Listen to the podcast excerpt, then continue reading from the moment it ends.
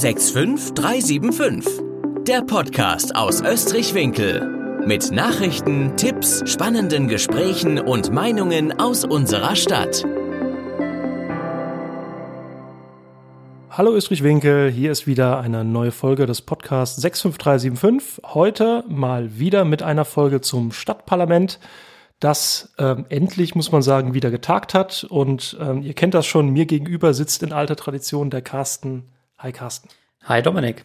So, ja, das Stadtparlament hat mal wieder getragen. Die letzte Sitzung war ja eine ähm, Sitzung des äh, Hauptfinanzausschusses, welches als Stellvertretung sozusagen oder Notparlament gilt in äh, speziellen Corona-Situationen. Ähm, aber jetzt äh, vor wenigen Tagen hat das wieder entsprechend funktioniert. Das ist sehr schön. Ich würde auch eigentlich gerne mal direkt in die Themen einsteigen. Ähm, das erste Thema, äh, da haben wir nun schon einige Male drüber gesprochen, ist das Thema Fuchshöhl. Was ist denn dort passiert? Ja, eigentlich könnten wir dazu einen äh, gesonderten Podcast machen, weil wie du es schon gesagt hast, nicht nur uns hier im Podcast und auch in dieser Wahlperiode, eigentlich beschäftigt uns dieses Thema in der Stadtpolitik jetzt schon fast seit 20 Jahren. Da fing es nämlich an, dass die Stadt seinerzeit noch unter Bürgermeister Mielke von der SPD gesagt hat, wir kaufen hier äh, Grund und mit der Option, dass wir das irgendwann mal zu Bauland entwickeln wollen. Wie gesagt, das war Anfang 2000, 2004. Dann ist viele Jahre nichts passiert und ähm, jetzt sind wir in dieser Wahlperiode so langsam in die Zielgerade eingestiegen ähm, mit dem zunächst auch eigentlich von fast allen Fraktionen, auch von der SPD getragenen Ziel, dort äh, Wohnraum zu schaffen. Und als es dann halt äh, jetzt in den letzten Monaten konkreter geworden ist, was die Ausgestaltung des Wohnraumes angeht, da können wir ja gleich nochmal drauf eingehen, hat sich das dann so ein bisschen ausdifferenziert zwischen CDU und FDP auf der einen Seite und äh, SPD und den beiden grünen Fraktionen auf der anderen Seite. Jetzt ganz konkret äh, in dieser Sitzung der Stadtverordnetenversammlung haben wir ähm, die Vergabe der ähm, sechs Grundstücke, die nach dem sogenannten Höchstgebotsverfahren vergeben wurden. Also mal vereinfacht ausgedrückt, äh, es gab einen öffentlichen Aufruf. Ähm, wie viel möchtet ihr für ein Grundstück hier auf der Fuchshöhe ähm, zahlen? Was bietet ihr? Und die sechs Höchstbietenden haben dann Grundstücke bekommen. Ähm, die wurden vergeben ähm, nach einem langen Vorlauf, weil diesen Versuch hat es schon einmal gegeben. Der ein oder andere wird das auch ähm, in den Medien verfolgt haben ähm, dass äh, das jetzt der zweite Versuch war. Beim ersten Versuch hat nämlich die Stadt ähm, blöderweise vergessen, das Ganze öffentlich bekannt zu machen. So gab es dann äh, nur sehr wenige ähm, Bieter und natürlich hatte das dann auch nichts mehr zu tun mit einem ordnungsgemäßen Verfahren, weil äh, selbstverständlich jeder ja ähm, das, das Recht haben muss und auch die Möglichkeit, äh, auf so ein Grundstück bieten zu können, äh, wenn er das möchte. Wenn er davon aber nichts weiß, dann funktioniert das natürlich nicht. Das war das eine. Und das zweite war, dass die Stadt auch blöderweise vergessen hat, ähm, weil sie es ermöglicht hat, was ja auch im Grundsatz äh, sinnvoll und logisch ist, dass man den Bietern die Möglichkeit gibt, auf mehrere Grundstücke gleichzeitig zu bieten, ähm, ein Kriterium zu beschließen, zu bestimmen, wie dann dann die Vergabe erfolgt, wenn zum Beispiel eine Person, und das hatten wir dann bei diesem Verfahren, ähm, auf mehreren Grundstücken äh, der Höchstbietende ist. Also nicht nur eines, sondern zum Beispiel das Anrecht hätte, zwei oder drei zu bekommen, weil man dort den höchsten Betrag geboten hat. Aber es ja nicht die Idee ist, dass jetzt eine Person oder der Worst Case ein großer Investor jetzt mhm. alle sechs Grundstücke kriegt. Das hat man schlichtweg vergessen. Und da konnte natürlich keine Vergabe verfolgen. Das hatte dann mehr was mit Lotterie oder äh, wir würfeln das aus zu tun. Und ähm, so wurde das jetzt wiederholt. Und jetzt wurde der Beschluss gefasst. Ähm, weil du es gerade gesagt hast, großer Investor. Äh, ich habe den Medien entnommen, dass wir irgendwo bei 800 Euro den Quadratmeter liegen.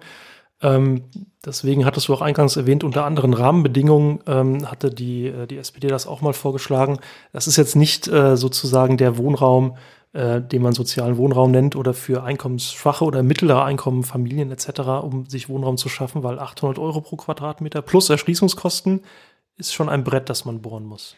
Ja, da muss man äh, ehrlich sein äh, und jeder kann da ein bisschen auch überlegen, äh, wie am Monatsende der, der Gehaltsnachweis aussieht. Das hat natürlich nichts mehr mit einer Normalverdienerfamilie zu tun und das ist auch der Grund, weshalb wir das so nicht mitgetragen haben. Wir haben von Anfang an gesagt, wir möchten auf den 15 Grundstücken, die es, ähm, die der Stadt gehören, auf der Fuchshöhe, ein anderer Teil gehört einem ähm, privaten in der privaten Person, die da jetzt auch parallel gerade dabei ist, diese Grundstücke zu vermarkten. Da kann man in Immo-Scout reingehen und mal schauen, was da für Preise aufgerufen wurden. Und da haben wir als SPD gesagt, wir wollen hier bezahlen, äh, bezahlbaren Wohnraum schaffen.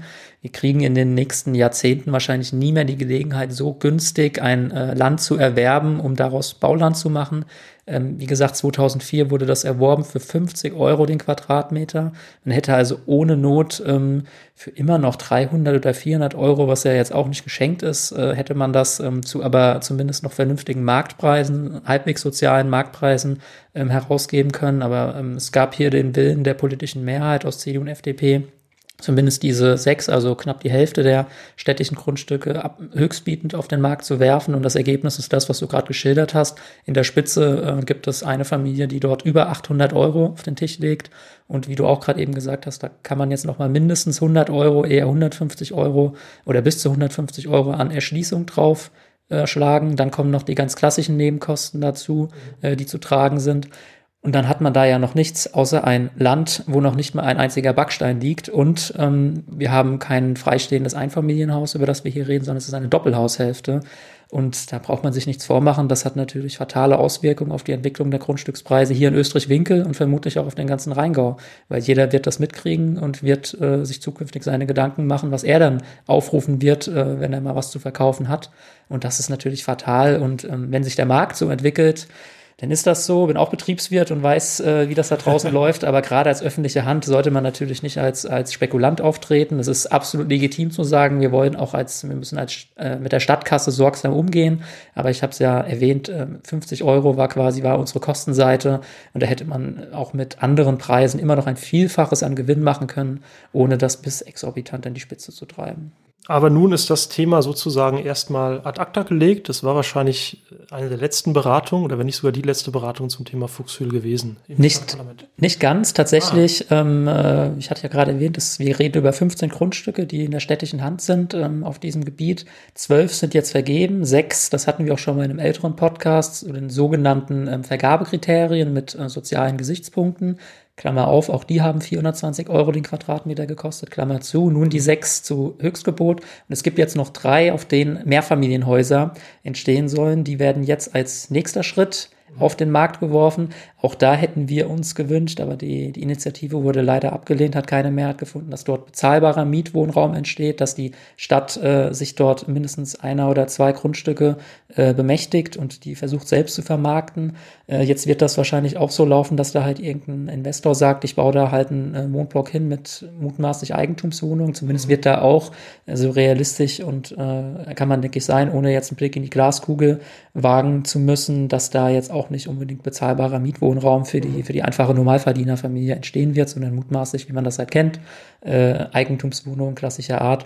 Und ob das jetzt die, die kleine Rheingauer oder Österreich-Winkler äh, Österreich Familie werden wird, die da Eigentum findet, ich äh, wage es zu bezweifeln. Leider. Bleibt weiter fraglich. So, dann geht es weiter mit dem nächsten Thema. Ähm, da gab es einen Antrag für die Elternbeiträge für die Kinderbetreuung und dass die ausgesetzt werden sollen. Genau, das ist im Grunde genommen ein positives Thema, ähm, weil da haben, waren alle Stadtverordneten sich einig, dass wir ähm, den Eltern, die jetzt in Zeiten der Pandemie ähm, sagen, dass sie darauf verzichten, ihre Kinder in eine Betreuung zu geben, das betrifft sowohl die äh, Kita wie auch die Krippe und auch ganz wichtig den Hort, ähm, diesen Eltern natürlich ähm, die Gebühren erlassen. Ähnlich ähm, haben wir das auch bereits im ersten Lockdown gemacht, mit dem Unterschied, dass im ersten Lockdown ja auch tatsächlich die Kita oder die Kindergärten zeitweise zu waren. Jetzt hat das Land Hessen ja gesagt, liebe Eltern, das könnt ihr entscheiden, ähm, bitte bleibt möglichst zu Hause, aber wenn ihr sie bringen wollt und müsst, dann bringt sie halt ähm, weshalb das ein bisschen diffiziler ist. Aber auch hier äh, gab es dann Initiativen von den Fraktionen und auch von uns als SPD, dass wir gesagt haben, ist natürlich eine Selbstverständlichkeit, dass die Eltern, die dann äh, ohnehin jetzt belastet sind, ähm, wenn sie zu Hause bleiben, vielleicht dadurch auch Einbußen haben, sich um die Kinder kümmern, dass sie dann nicht noch Elternbeiträge für etwas zahlen oder für eine Leistung, die sie ja gar nicht in Anspruch nehmen. Ähm, uns hat auch sehr gefreut, dass die Verwaltung unseren Antragstext fast eins zu eins äh, übernommen hat äh, und sich dem dann jetzt auch äh, alle Stadtverordneten äh, einstimmig ähm, angeschlossen haben. Und ich hoffe auch, dass das nochmal ein Signal an die Elternschaft ist, weil das habe ich jetzt auch ähm, mitgekriegt, äh, auch ganz persönlich. Wir haben ja auch unsere zwei Kinder in einer Kindertagesstätte im Moment, ähm, dass viele Eltern zunächst halt mal verunsichert waren und einfach nicht wussten, was ist denn jetzt, wenn wir das Kind jetzt abmelden, müssen wir trotzdem zahlen oder nicht. Also melden wir mal lieber erst den Betreuungsbedarf an, weil wir haben im Moment tatsächlich, je nach Kita in der Stadt, zwischen 50 und 70 Prozent der Kinder, die noch in die Kita gehen. Das ist deutlich mehr als beim ersten Lockdown, als es ja nur diese Notbetreuung für bestimmte ähm, Berufsgruppen gab, die sogenannten, äh, ja, die, die äh, relevanten, äh, gesellschaftsrelevanten Berufsgruppen. Und ähm, das wäre natürlich schon schön, wenn diese Zahl noch mal etwas runtergeht, weil ähm, der Teufel macht sein Spiel. Wir haben tatsächlich mal einen Fall äh, und dann, wenn so viele Kinder in der Kita sind, ist klar, dass natürlich auch das Ansteckungs- und Infektionsrisiko deutlich höher ist. Also umso mehr Kinder zu Hause bleiben können. Es geht nicht überall, das ist absolut nachvollziehbar. Ähm, aber dort, wo es geht, sollte man natürlich auch alle, alle Unterstützung von Seiten der Stadt äh, anbieten, die geht. Ja, und die wichtigste Unterstützung ist natürlich, äh, wir erlassen euch die Gebühren, unabhängig davon, dass euer Betreuungsanspruch weiterhin besteht. Mhm.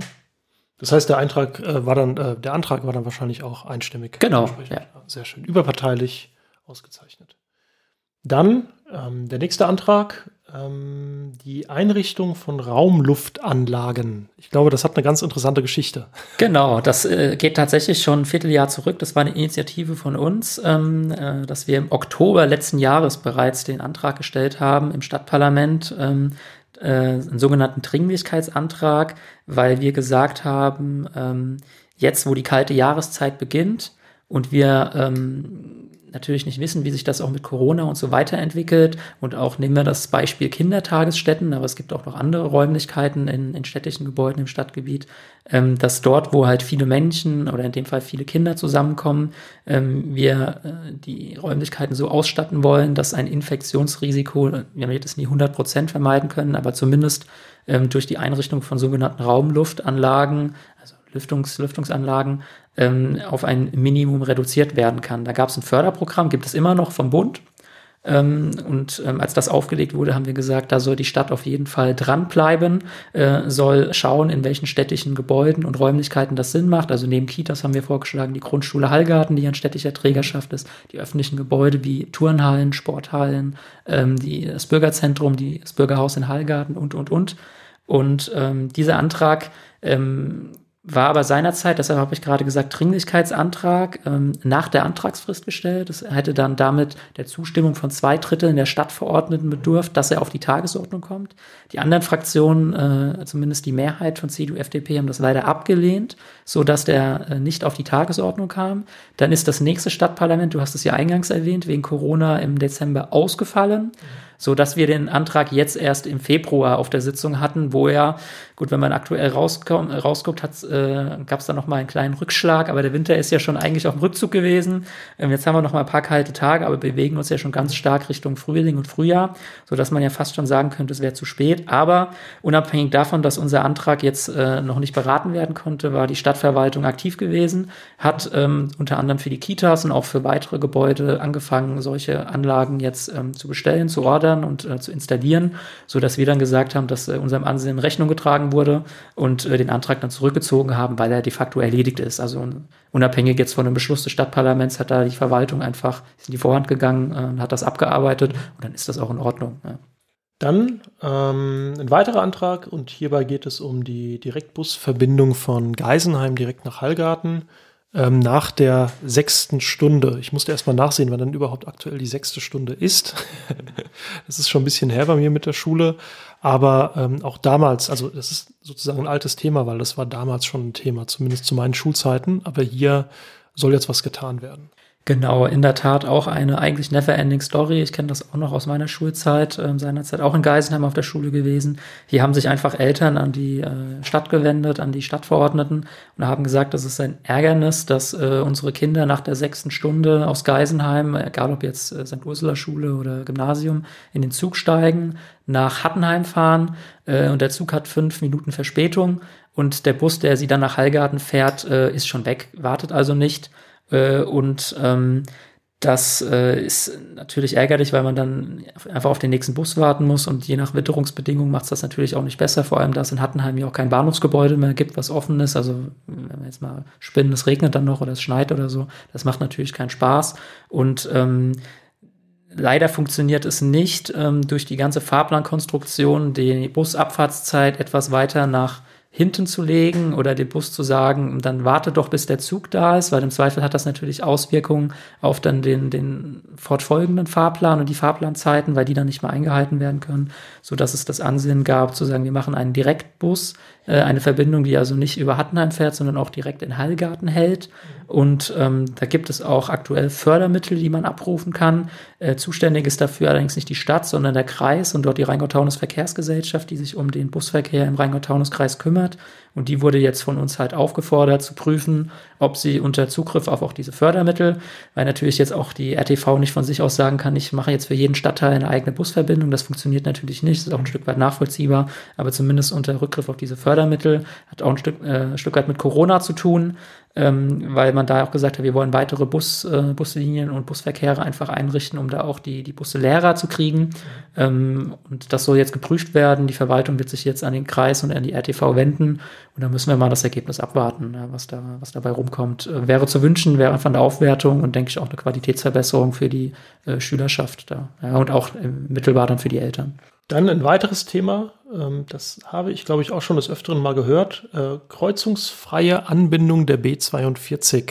Ähm, und ich glaube, da geht es um die erste Abfahrt, die auch nach Österreich führt, also äh, die Ecke Österreich-Hattenheim, sozusagen der Kreisel. Genau, es gab erstmal eine schöne, schöne bürokratendeutsche Formulierung, die kreuzungsfreien Anbindungen. De facto geht es darum, dass man, das kennen wir ja alle, die Abfahrten in Österreich-Winkel.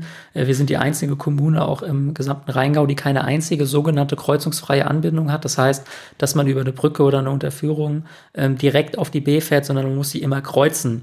Und dieses Drama kennt man ja äh, im Berufsverkehr morgens, abends, beziehungsweise vor allem auch Wochenends, wenn dann auch die, die sogenannten Städter, also die Gäste in unserer Stadt, die sich hier auch nicht so gut auskennen, dann an den Ein-, äh, Ein- und Ausfahrten stehen und nahezu verzweifeln, weil sie äh, auch nicht wissen, dass es dann noch die Mittelspur gibt zum Auffahren, äh, es sich dort staut und es auch einfach nicht so verkehrssicher ist, wenn man halt eine ganze gesamte Bundesstraße kreuzen muss, um auf die andere Seite zu kommen. Und da gibt es schon seit ähm, ja, Jahrzehnten muss man eigentlich sagen, das Ansinnen, ähm, hier sogenannte kreuzungsfreie Anbindungen zu schaffen in den unterschiedlichsten Variationen. Ähm, es gab auch sogar schon mal äh, konkrete Pläne und Vorstellungen von Hessen Mobil, so, ähm, sogenannte also Brückenbauwerke, ähnlich wie man das jetzt kennt in, in Eltville oder in ähm, Geisenheim, zu errichten. Das wurde dann irgendwann auch wieder verworfen. Und jetzt ähm, war ein konkretes Ansinnen, ähm, prüfen. Auch das ist nicht neu. Da gibt es auch schon Beschlüsse der Stadtverordnetenversammlung zu und des Österreicher Ortsbeirates, ein Kreisel äh, in Österreich-Winkel einzurichten. Und zwar ganz konkret an der Abfahrt European Business School. Und äh, im Grundsatz äh, kann man wahrscheinlich ein Fragezeichen machen, wie wahrscheinlich das ist, dass Hessen Mobil sich da bereit erklärt, mal für den Rheingau und Österreich-Winkel so etwas einzurichten. Aber nichtsdestotrotz, wenn das denn käme, ist es zu begrüßen, weil es, denke ich, eine deutliche Verbesserung der äh, Auffahrtsqualität und Abfahrtsqualität an dieser Stelle wäre, weshalb wir das auch mitgetragen haben. Wir haben aber diesen Antrag, dieses Ansinnen ergänzt äh, noch um folgende Punkte, weil es bringt natürlich nichts, dann nur an, an einer Abfahrt äh, rumzuwursteln. Und wir haben gesagt, wenn, dann muss man sich alle Aus- und Abfahrten in Österreich-Winkel anschauen, ähm, wo das gegebenenfalls auch noch möglich ist, wo man die Verkehrssicherheit erhöhen kann durch sogenannte kreuzungsfreie Anbindungen. Ähm, Punkt. Und das ist, äh, wenn überhaupt, aber auch ein, ein Ansinnen, was natürlich äh, einen sehr langen Planungshorizont hat. Wir haben jetzt ja gerade, wenn man ein bisschen weiter den Rhein ähm, Richtung Rüdesheim wandert, äh, dort die Pläne der Stadt Rüdesheim äh, auch eine äh, Überquerung oder Unterquerung an sogenannten Bengel dort am Bahnhof zu machen, wo ja auch immer der halbe Rheingau steht, wenn da die Bahngleise zu sind. Ja. Und ähm, das Ansinnen ist, dass das bis zur Bundesgartenschau ähm, Ende dieses Jahrzehnts äh, klappen soll. Und selbst da sagt heute schon Hessen Mobil, das wird nicht funktionieren. Da reden wir über einen Horizont von jetzt heute noch fast zehn Jahren, ähm, so dass wir natürlich nicht von einem kürzeren Horizont auch von diesem Vorhaben, wenn es denn überhaupt gewollt wäre, alle dafür wären, die Finanzierung äh, stehen würde, ähm, weshalb wir gesagt haben, wir müssen uns auch überlegen, was kann man denn kurzfristig machen. Und da kann man sich ja auch einfach mal in den Nachbarstädten umschauen. Da guckt man nach ähm, Hattenheim an die Tankstelle, da guckt man nach Geisenheim an die zwei ähm, Ausfahrten an der B42, die ersten beiden, äh, mit diesen rot-weißen Barken, was ja sehr intelligent gelöst ist. Man kann ähm, bequem auf die Mittelspur fahren, es ist abgetrennt, es ist äh, dadurch auch äh, deutlich sicherer und es ist auch ähm, visuell eindeutiger, dass die Leute wissen, okay, ich habe hier eine Mittelspur, wo ich erstmal drauf fahren kann. Ähm, und sowas wünschen wir uns auch für Österreich-Winkel. Wir hatten das schon vor ein paar Jahren beantragt, war auch eine SPD-Initiative, waren auch alle dafür. Aber Hessen Mobil hat das seltsamerweise bis jetzt immer abgelehnt, obwohl das in den Nachbarstädten drei Kilometer weiter, äh, sowohl Richtung Westen wie auch Richtung Osten äh, stehen diese Dinger. Ist also für uns nicht nachvollziehbar. Und ein zweites ist, ähm, dass wir auch gesagt haben, man kann auch einfach eine entsprechende Beschilderung mal anbringen, um das den Leuten äh, eindeutiger zu machen. Hier gibt es eine Mittelspur, da könnt ihr auffahren, ihr müsst nicht warten, bis die B komplett frei ist, dass ihr sie kreuzen könnt. Auch da eigene Erfahrung fährt man durch ganz Deutschland und sieht an den unterschiedlichsten Stellen diese Beschilderungen.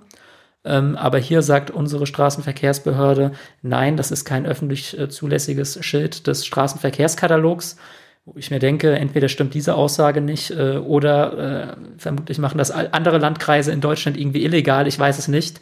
Ähm, also das, das passt auch irgendwie nicht zusammen. Also andere haben da intelligentere Lösungen als wir.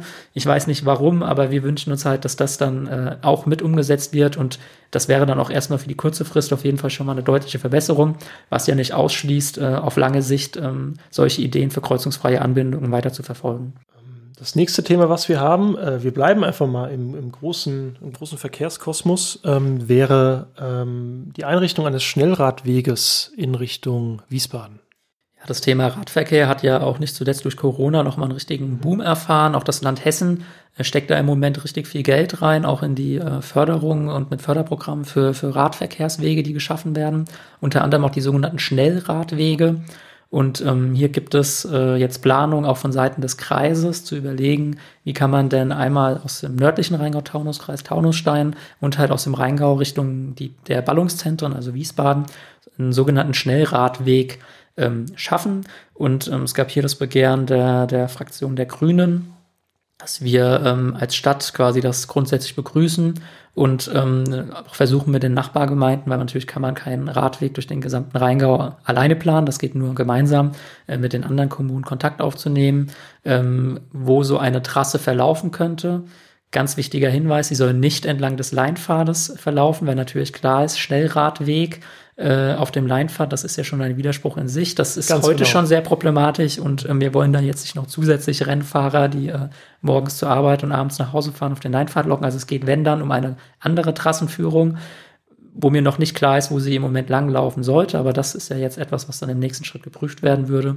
Also lange Rede, kurzer Sinn, das wurde auch einstimmig beschlossen. Die Stadt soll mit den äh, Rheingauer Kommunen Kontakt aufnehmen und soll sich Gedanken machen, wo so eine Trasse langlaufen sollte und wie man es verwirklichen kann, auch unter Zuhilfenahme von Fördermitteln des Landes. Und da muss man jetzt mal schauen, ähm, ob und ähm, inwieweit das äh, verwirklicht werden kann. Grundsatz sind da alle dafür, was ja schon mal der erste wichtige Schritt ist. Jetzt müssen wir mal schauen, ob das weitergeht. Okay, ähm, wir verlassen mal den, äh, den ganzen Radverkehr, Autoverkehrbereich ähm, und haben noch einen Eintrag zu einem ganz ernsten Thema, nämlich zur äh, häuslichen Gewalt gegen Frauen und Mädchen. Äh, dafür wurde auch äh, schon seit längerer Zeit ein Aktionstag geschaffen, äh, jährlich am 25. November. Und hier gab es auch einen entsprechenden Antrag dazu. Genau, das war ein Antrag der Freien Grünen. In der Tat ein sehr sensibles Thema. Schade eigentlich, dass man sich überhaupt damit beschäftigen muss, aber umso besser, dass es die Stadtverordnetenversammlung in dem Fall getan hat, auch in einer sehr ernsthaften und äh, ich finde dem Thema auch angemessenen Debatte. Und wir waren uns äh, einig darüber, dass man im Rahmen der Möglichkeiten, die eine Stadt hat, ähm, auf jeden Fall für dieses Thema sensibilisieren möchten, ähm, in der Gestalt, dass wir zum einen ähm, den Rheingau-Taunus-Kreis äh, dabei unterstützen wollen, der jährlich zu diesem Tag auch Aktionen und Veranstaltungen durchführt, dass wir ähm, auch als Stadt anbieten, das auch mal bei uns in der Stadt in den Räumlichkeiten durchzuführen. Äh, und zum anderen gibt es schon seit längerem, das war mal eine Initiative tatsächlich auch der unter anderem SPD gewesen, äh, also wird an dem Tag im äh, oder am Rathaus eine Flagge ähm, anlässlich dieses Gedenktages auch ähm, gehisst. Auch das soll natürlich weiter fortgeführt werden. Und ähm, ja, was soll man sonst zu diesem Thema sagen? Ne? Also ich äh, wiederhole das, was ich eingangs gesagt habe. Es ist äh, sehr bedauerlich, dass man sich auch leider mit solchen Themen äh, und selbst in der örtlichen Politik, aber natürlich gerade auch vor Ort äh, beschäftigen muss. Äh, aber ähm, ich denke, es ist äh, wichtig, dass wir da auch ein Zeichen gemeinsam ohne Parteienstreit äh, gesetzt haben und ähm, wenn wir einen kleinen Teil dazu beitragen können, dann äh, nur minimalst an dieser Situation was zu verbessern, dann tun wir das natürlich.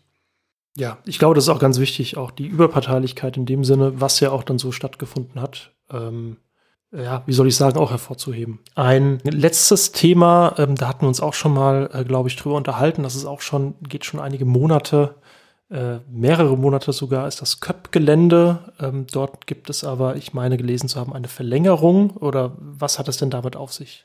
Genau, ähm, das Thema hatten wir auch schon, ich glaube sogar äh, wiederholt. Ähm, das ist ja mittlerweile auch schon kein Geheimnis mehr und bekannt, dass das Köpgelände sich ein äh, Projektentwickler, äh, ich hätte fast gesagt, gekrallt hat. Er hat es äh, ganz ordentlich erworben und ist auch dabei, das gemeinsam in Rücksprache mit der Stadt und den Stadtverordneten zu entwickeln. Da soll eine äh, Mischung aus, ähm, ich sag mal, Arbeiten, also Gewerbefläche und Leben, also Wohnfläche entstehen. Ähm, da geht es jetzt darum, im Konkreten halt, ähm, sage ich mal, die, die Bedingungen festzuzurren, ähm, einen sogenannten städtebaulichen Vertrag ähm, aufzusetzen, den dann beide Parteien unterschreiben. Die Stadtverordnetenversammlung muss dem halt zustimmen.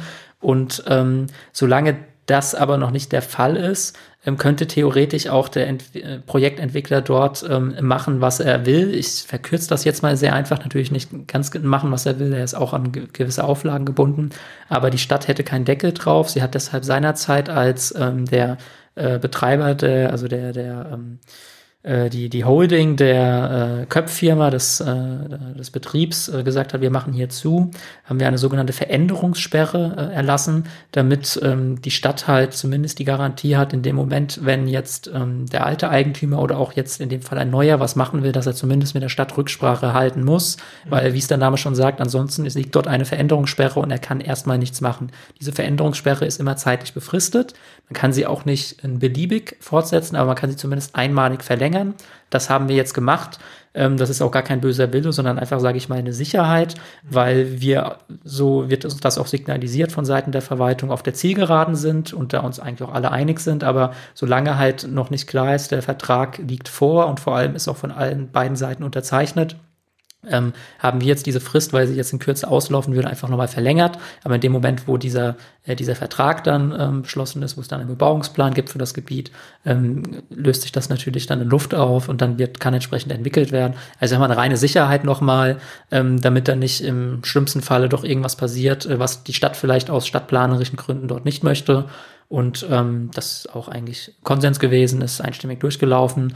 Und ähm, wir freuen uns jetzt, dass hoffentlich sehr zeitnah, wahrscheinlich dann in der nächsten Wahlperiode, direkt in der ersten oder zweiten Sitzung, äh, wir uns dann konkret mit der Entwicklung des Köpgeländes und dem vorliegenden Vertragsentwurf beschäftigen können und dann auch genau wissen, was passiert da eigentlich, wie sieht das aus, was ist da geplant. Das ist ja, denke ich, auch für viele Österreich-Winkler und vor allem Österreicher eine sehr spannende Frage, weil es eine der größten äh, Stadtentwicklungsprojekte sicherlich der nächsten Jahre und Jahrzehnte äh, sein wird. Ja. Jetzt hast du es ja schon angesprochen, äh, die nächste Wahlperiode, das bedeutet die aktuelle Periode endet. Das war die letzte Sitzung äh, in dieser Legislaturperiode, die wir, ähm, die wir hatten, des Stadtverordnetenparlaments. Und ähm, zunächst einmal erstmal vielen Dank, dass du uns die letzten Monate, zumindest die letzten Monate dieser Periode äh, mit begleitet hast und ein bisschen für Transparenz gesorgt hast. Was erstmal, wie funktioniert das in der ersten Folge, die wir gemacht haben, und dann, was sind die Inhalte, was passiert? Ähm, und das ist immer so am, am Ende so einer Periode wäre vielleicht auch einmal die Frage, welches äh, Resümee ziehst du denn jetzt aus den letzten Jahren äh, Stadtparlament Österreich-Winkel? Ja, ähm, zunächst mal gebe ich den Dank zurück, weil es hat eine Menge Spaß gemacht. Ich hoffe auch dem einen oder anderen Zuhörer, dass man auch so ein bisschen das, was da in der Stadtpolitik passiert, näher bringen konnte. Ähm, Würde mich freuen, wenn das weiterhin auch auf Interesse stößt. Und in der Tat, es war die letzte Sitzung der Stadtverordnetenversammlung in dieser Wahlperiode. Fünf Jahre, die wieder vorbeigehen und gefühlt äh, fragt man sich, wo ist die Zeit eigentlich, äh, wie ist sie eigentlich äh, weggerannt, ja. Ähm, ja, und Bilanz ist so ein Licht und Schatten, unter dem Strich immer ein bisschen mehr Licht, weil wenn es mehr Schatten wäre, dann würde es mir keinen Spaß machen. Das ist ja ein Ehrenamt und ähm, dann würde ich mir das zweimal überlegen, ob ich mir da abends die, die Zeit und auch tagsüber äh, mit vertreibe, was die ganzen Vorbereitungen etc. angeht.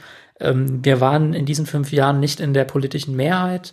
Ohnehin schade, dass es in Österreich-Winkel diese festgefahrenen Strukturen gibt. Es gibt in anderen Städten äh, die, die offenen Parlamente, wo es keine festen Koalitionen gibt, wo man auch mal über Parteigrenzen hinweg ähm, mehr arbeitet und nicht in diesem Blockdenken, so dass wir nur begrenzt ähm, Initiativen durchbringen konnten. Oft hatten wir auch den Fall, dass wir Initiativen vorgebracht haben, sie wurden abgelehnt und in etwas abgewandelter Form dann kurze Zeit später doch irgendwie ähm, beschlossen oder umgesetzt wurden, freut einen natürlich einerseits, andererseits dann auch ein bisschen, ein bisschen frustrierend.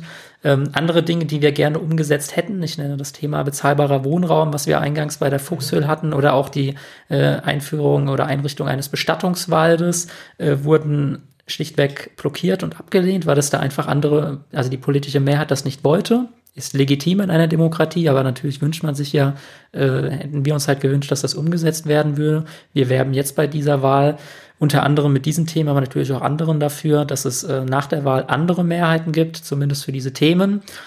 Und da müssen wir mal schauen, ja, ähm, was das passiert. Jetzt hat es erstmal der Wähler in der Hand. Er wird jetzt uns allen ein Urteil ähm, ausstellen äh, mit seinem Gang, hoffentlich äh, sehr zahlreich zur Wahlurne. Ähm, die Möglichkeit besteht ja schon jetzt durch die Briefwahl oder im Bürgerzentrum bis, ist ja eigentlich keine Wahl am 14. März, sondern eine Wahl bis zum 14. März. Genau, bis 14. Und ähm, das ist dann auch tatsächlich nochmal der Werbeblock, ähm, jetzt auch losgelöst von einem Parteibuch. Geht bitte wählen. Es ist, äh, wie ich finde, die eigentlich die wichtigste Wahl von allen Wahlen, weil man entscheidet ganz unmittelbar das, was vor Ort bei einem ja tatsächlich vor der Haustür passiert. Und die Menschen, die sich da engagieren, das sind nicht irgendwelche, das sind nicht die da oben. Das sind äh, Mitbürger aus unserer Heimatstadt, allesamt ehrenamtlich. Das können unsere Nachbarn sein.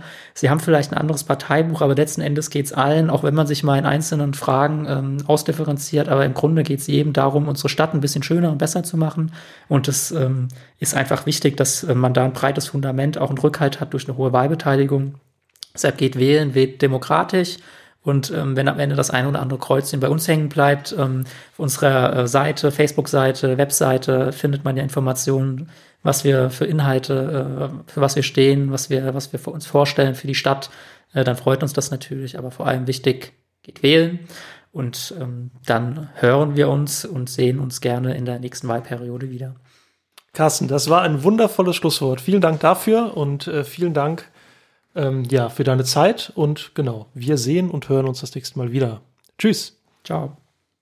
Das war der 65375 Podcast, präsentiert von der SPD Österreich-Winkel. Ab sofort nie mehr eine Ausgabe verpassen. Abonnieren Sie unseren Podcast auf Spotify, iTunes, Deezer oder YouTube und bleiben Sie auf dem Laufenden.